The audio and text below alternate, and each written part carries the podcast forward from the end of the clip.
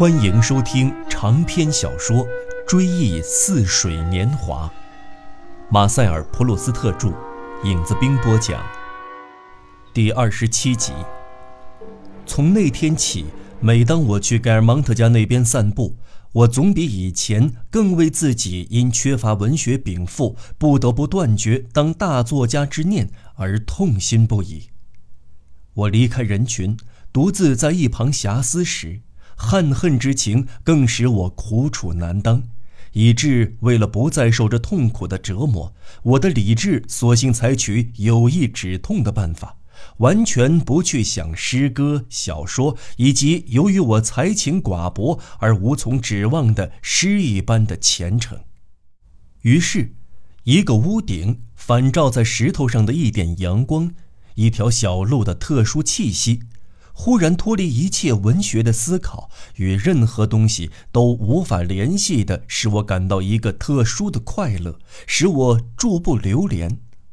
我暂停观赏的另一个原因是，由于这一切事物仿佛在我所见不到的隐秘之中蕴藏着某种东西，他们请我去摘取，我却竭尽全力而无处觅得。因为我感到这东西蕴藏在他们的内部，所以我一动不动地呆立在那里，用眼睛看，用鼻子嗅。想用自己的思想钻进这形象和这气息的内部去。倘若那时我必须赶上我的外祖父，继续往前走，那么我就闭上眼睛，想方设法回忆方才所见的情景。我专心致志的、一丝不苟地追忆那屋顶的形状、那石头的微妙的细节。也不知为什么，我总觉得它们仿佛饱满的，像要裂开似的。仿佛准备把他们掩盖下的东西通通都交给我。当然，虽说能使我重新萌生当作家和诗人的希望的不是这些印象，因为他们总是同某个既无思考价值又同任何抽象真理无涉的个别对象相联系，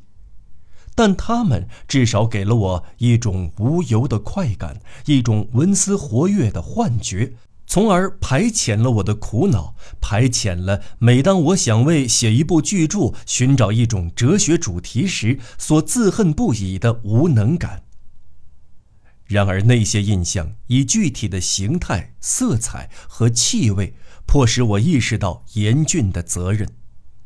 我必须努力找到隐蔽其中的东西，但是这任务太艰巨了。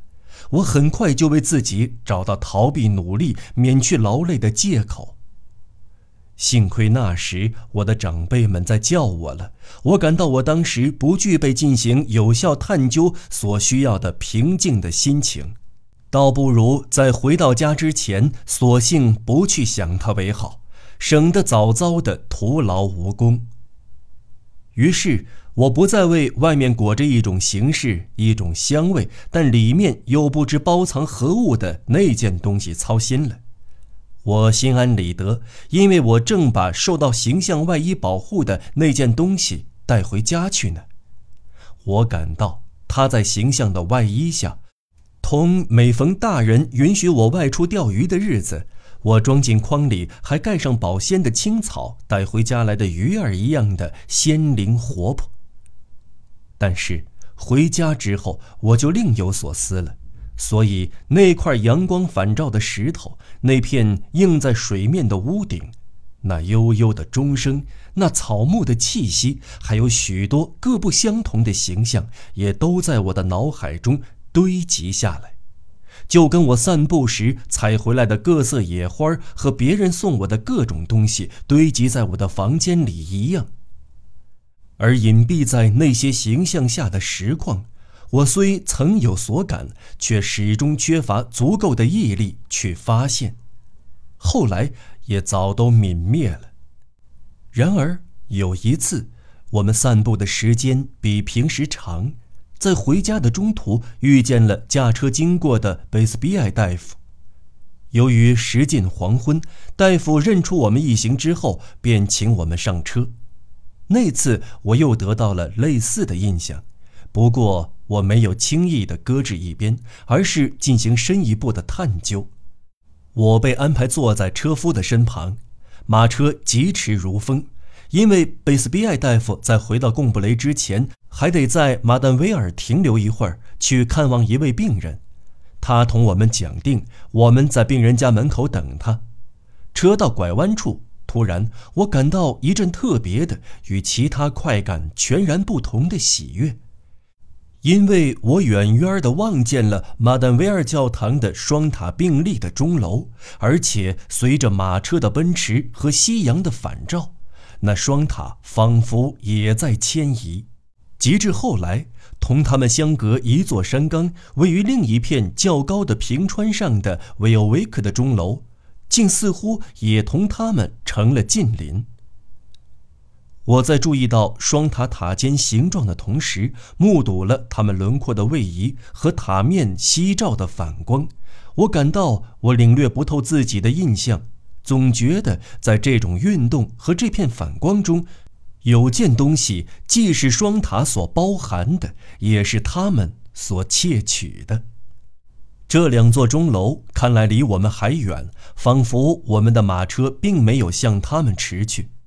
等到转瞬间，我们忽然在教堂前停车，我才大吃一惊。我不知道望到双塔时为什么那样的喜悦，而探究其原因又似乎非常艰难。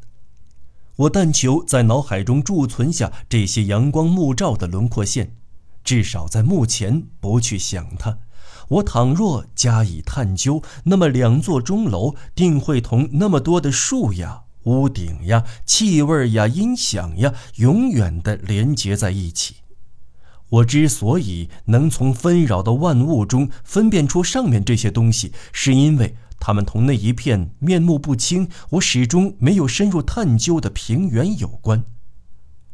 我跳下马车，在等待大夫的时候，同大人们一起聊天。后来我们又开始上路，我还是坐在车夫旁边的座位上。我回头看看双塔，稍微过了一会儿，我又在拐弯处最后看了他们一眼。车夫虽然不善于交谈，我说什么他都很少搭腔。由于没有别人作伴，我只得与自己作伴，无可奈何地回忆我的那两座钟楼。不久。他们的轮廓，他们的阳光灿烂的表面，忽然像有一层外壳似的裂开了，隐藏在里面的东西露出了一角。当时我顿生一念，在前一秒钟它还不存在，这时却形成一串词句涌进我的脑海。初见双塔时，我所感受到的那种喜悦立即膨胀起来，使我像醉了似的，再也不能想别的事情了。当时我们已经远离马丹维尔，我回头看去，又见到了双塔。这一次，它们变成了两条黑影，因为太阳已经下山。有好几次，道路转弯把双塔从我的视线中抹去，后来它们最后一次出现在地平线上，又终于在我的眼前完全消失了。我并没有想到，隐藏在双塔之中的东西大概同漂亮的句子相类似，因为它是以使我感愤的词汇的形式出现在我的面前的。我向大夫借了纸和笔，也不管车行颠簸，我写了下面这一小段文字，以抚慰我的激荡的心胸，以宣泄我满腔的热情。后来我找到了当时的原文，现在只做些许改动，转录如下：孤零零的从地平线上崛起，仿佛埋没在茫茫田野中的马丹维尔的双塔，高高的刺向蓝天。不久，我们看到三座塔影，一座迟来的钟楼，维奥维克的钟楼。摇身一转，站到了他们的面前，同他们汇合在一起。时光流逝，我们的马车也在飞驰，然而鼎立的三塔始终在我们的眼前像三只飞禽一动不动地兀立平川。阳光下，他们的身影格外分明。后来，维奥维克的钟楼躲到一边，拉开了距离。马丹维尔的双塔依然并立，被落日的光辉照得纤毫可辨。甚至在离他们那么远的地方，我都能见到夕阳在塔尖的斜坡上嬉戏微笑。我们花了那么多的时间向他们靠拢，我以为还需要许久才能到达他们跟前。忽然，车一拐弯儿，竟已经把我们送到塔下。双塔那样突然地扑面而来，幸而及时刹车，否则差一点撞在庙门上。我们继续上路，我们已经离开了马丹维尔村庄，陪我们走了几秒钟之后便消失了。地平线上只剩下马丹维尔的双塔和维欧维克的钟楼。他们在摇动着阳光灿烂的塔尖向我们道别，目送我们奔驰远去。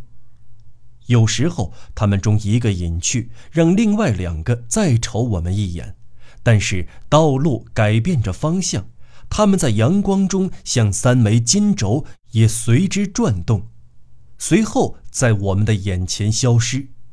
又过了一会儿，那时我们离贡布雷不远。太阳已经上山，我最后一次遥望他们，他们竟仅仅像画在田野底线之下的三朵小花了。他们也使我联想到传说中的三位姑娘，被抛弃在夜幕已经降临的荒野。正当我们的马车奔驰远去之际，我看到他们在怯怯地寻路。只见他们高贵的身影磕磕绊绊，后来就彼此紧挨在一起，一个躲到另一个的身后，在西红未消的天边，只留下一个婀娜悲谦的黑影，最终在夜色苍茫中消隐。以后我一直没有再去想这段文字。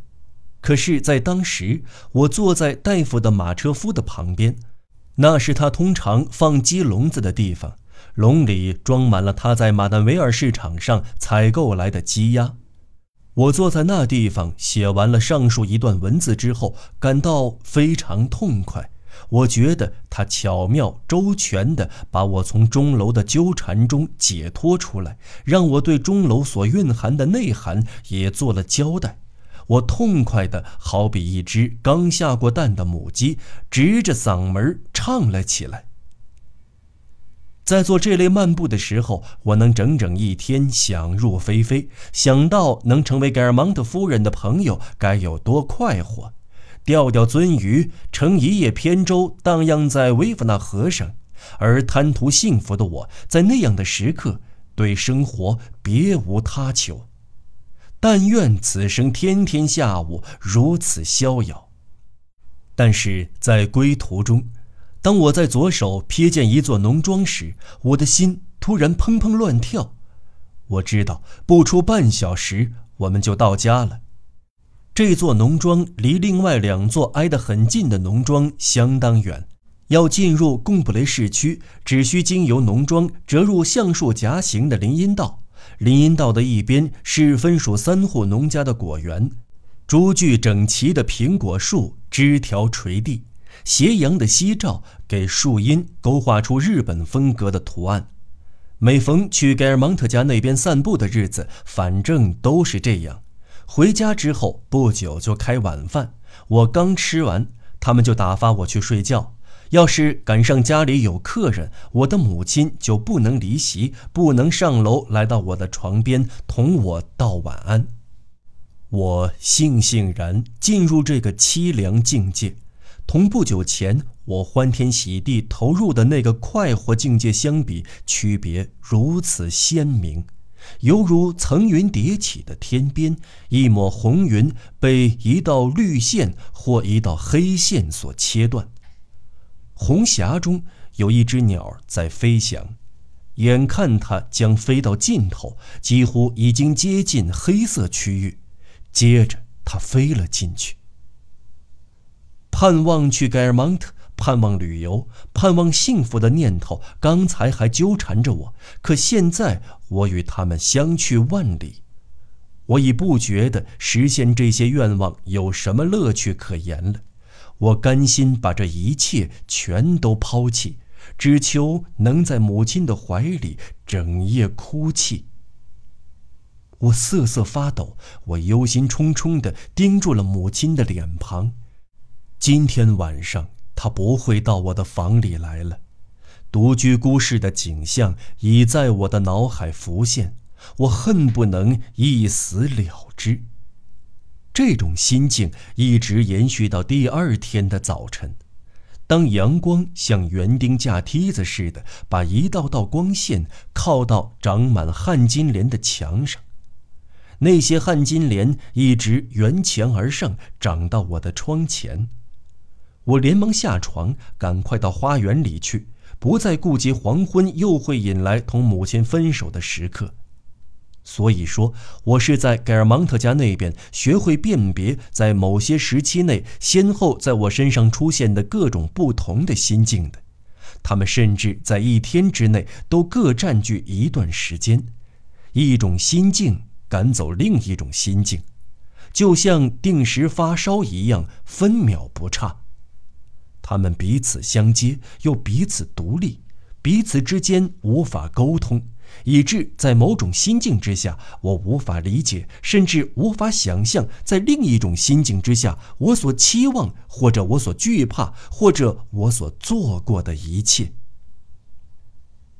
因此，梅塞格利斯那边和盖尔芒特家那边，对于我来说，是同我各种并行的生活中最充满曲折、最富于插曲的那种生活的许多琐细小事紧密相连的。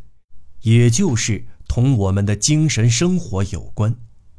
无疑，它在我们的心中是悄悄地进展的，而我们认为意义和面貌都发生变化的真理，为我们开辟新的道路的真理，我们其实早就为了发现它做过长期的准备，只是我们没有意识到罢了。而在我们的心目中，真理却只从它变得显而易见的那一天、那一分钟算起。当年在草地上嬉戏的花朵，当年在阳光下流淌的河水，曾与周围的风景相关联，而这些景物至今仍留恋着他们当年的无意识的或者散淡的风貌。不用说。当他们被那位微不足道的过客、那个想入非非的孩子久久的审视时，好比一位国王受到淹没在人群中的某位回忆录作者的仔细的考察那样。大自然的那个角落，花园里的那个地段，未必能认为他们多亏那孩子才得以继续幸存在他们稍纵即逝的特色之中。然而，掠过花篱，紧接着由野蔷薇接替的那株山楂花的芳香，花径台阶上没有回音的脚步声，河水中泛起扑向一棵水草又立即破碎的水泡，都一直留在我激荡的心里，而且连续那么多年都久久难忘。而周围的道路却在记忆中消失的无影无踪了。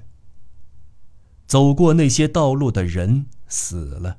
甚至连对走过那些道路的人的回忆也都泯灭了。有时，延存至今的那一节片段的景物，孤零零地从大千世界中清晰地浮现。繁花似锦的小岛在我的脑中飘动，我却说不出它来自何方，起于何时。也许，干脆出自什么梦境。但是，我之所以要想到梅塞格里斯那边和盖尔芒特家那边，首先是把他们看作我的精神领域的深层沉淀，看作我至今仍赖以存身的坚固的地盘。正因为我走遍那两处地方的时候，我对物对人都深信不疑。所以，唯独我经过那些地方时所认识到的物和人，至今仍使我信以为真，仍使我感到愉快。也许因为创作的信心已经在我的心中枯萎，也许因为现实只在我的回忆中成型。今天人们只给我看我以前未曾见过的花朵，我只觉得不是真花儿。沿途有丁香花、山楂花、矢车菊、立春花和苹果树的梅塞格里斯那一边；沿途有蝌蚪浮游的河流、睡莲、金盏花的盖尔芒特家那边，在我的心目中，永远构成了我乐于生活其间的地狱景象。在那里，我首先要求的是能有地方钓鱼，有地方划船，有地方见到哥特式古堡的残迹，就像在圣安德烈那里一样，能在麦浪之间找到一座磨坊般金光灿烂、乡土气十足的雄伟的教堂。我如今漫游时，偶尔还能在田野中遇见矢车菊、山楂树。和苹果树，由于它们早印在我的心灵的深处，与我的往事相处在同一层次，所以便直接同我的心灵相通。然而，因为一地有一地的独特之处，所以我一旦萌生重访盖尔芒特家那边的愿望，即使那时有人领我到一条河边，河里的睡莲跟维弗尔河的睡莲一样美，甚至更美。我也不能够得到满足。同样，黄昏时回到家里，在忧虑袭来的时刻，后来这忧虑迁居进爱情的领域，变得同爱情难分难舍。我也不希望有一位比我的母亲更美丽、更聪明的母亲来同我道晚安。不，为了我能美滋滋的、安心的入睡。我需要的是她，是我的母亲，是他向我抚来的脸庞，在他的眼睛下面，似乎有什么东西，可以算是一种缺陷，但我也同样喜欢。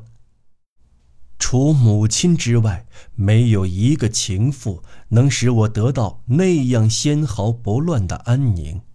因为你即使信赖他们的时候，都不免存有戒心。你永远不能像我接受母亲那一吻一样得到他们的心。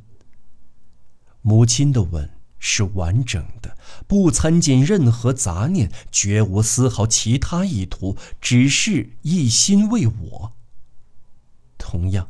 我想重夺芳华的是我所认识的盖尔芒特家那边的景物。半路有座农庄，与另外两座紧挨在一起的农庄相距颇远，位于那条橡树成行的林荫路口，是那几片被夕阳照得犹如池塘一样反光，倒映出苹果树低垂枝杈的如茵的草地。这幅风景有时在夜间进入我的梦境。其独特的个性以一种近乎神奇的力量紧紧地搂住了我。待我从梦中醒来时，却又无从寻觅。无疑，梅塞格里斯那边或盖尔芒特家那边，只因为在我心上留下不同印象的同时，也使我亲身体验到了这一切。所以这些不同的印象才牢固地铭刻在我心中，永远紧紧地连结在一起，从而使我今后的生活面临那么多的幻灭，甚至那么多的错误。因为我经常想重新见到某人，却意识不到，这仅仅是由于那人使我回忆起攀满山楂花的雷离。因此，我认为。同时，也让别人相信，只需神游故地，便能重温昔日的残梦了。同样，即使我身临其境。今天，在我可能同梅塞格利斯那边和盖尔蒙特家那边有关的印象中，昔日的印象依然存在，只是那两个地方给我的印象提供了牢靠的基础、一定的深度和一种其他印象所没有的幅度。他们也使我的旧印象多了一种魅力，一种只有我才体会得到的意蕴。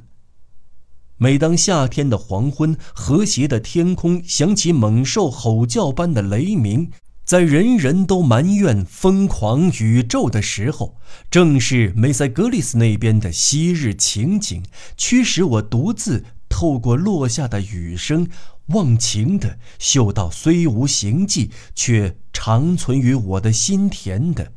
丁香花的芬芳。就这样。我往往遐思达旦，想到在贡布雷度过的时光，想到当年凄凉的不眠之夜，想到昔日的种种情景，是后来的一杯茶的味道。贡布雷人称之为香味儿，勾起了多少往事的生动形象，更由于回忆的连锁反应，使我想到。早在我出生之前就已经发生，但直到我离开贡布雷多年之后，才听说的有关斯万的恋爱经历。这在细节上不可能精确无误，因为我们有时对死了几百年的人的生平更容易知道一些细节，而对我们最亲密的朋友的生活，反而不易得到详备的认识，故而。精确之不可能，好比想从这个城市同另一个城市的人聊天，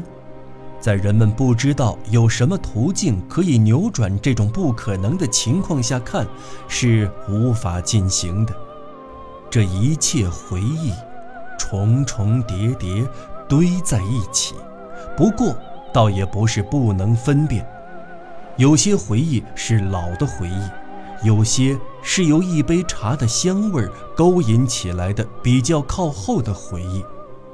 有些则是我从别人那里听来的别人的回忆，其中当然还有裂缝，有名副其实的断层，至少有类似表明某些岩石、某些花纹石的不同起源、不同年代、不同结构的纹理和驳杂的色斑。当然，当天色徐明时，我似醒非醒的短暂的朦胧早已消散。我知道，我果然躺在某一间屋子里，因为在夜游未央时，我已经把这房间照原样设想过一番了。仅仅靠我的回忆，或者凭我放在窗帘下的一盏微弱的油灯提示。我已经像维持窗帘原始布局的建筑师和装潢匠那样，把整间屋子的格局和家具设置都照原样想象的各在其位了。我把镜子架在原处，把柜子也放在它通常占据的地点。但是阳光已不是我起初误以为的阳光，其实是黄铜连杆上炭火余烬的反光了。当阳光像用粉笔在黑暗中刚划下第一道更正的白线时，原先被我错放进门框的窗户立刻带着窗帘脱框而跑。被我的记忆放错地方的书桌，为了给窗帘让路，也连忙把壁炉往前推，同时把过道那边的壁炉拨到一旁。一个小庭院，稳稳当当的，在一刹那之前还未冠起士所占据的地盘上落脚。而我在昏暗中所重建的那个寓所。被曙光伸出的手指在窗帘上方划下的那道苍白的记号感到仓皇逃窜挤进了我初醒时在回忆的漩涡中泛起的其他寓所的行列之中。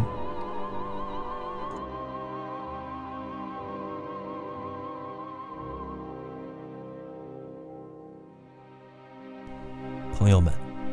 追忆似水年华》第一部第一卷到此播讲完毕，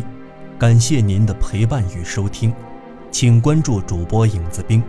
影子兵将新开设另一个专辑《追忆似水年华》第一部第二卷《死晚之恋》，请继续关注收听。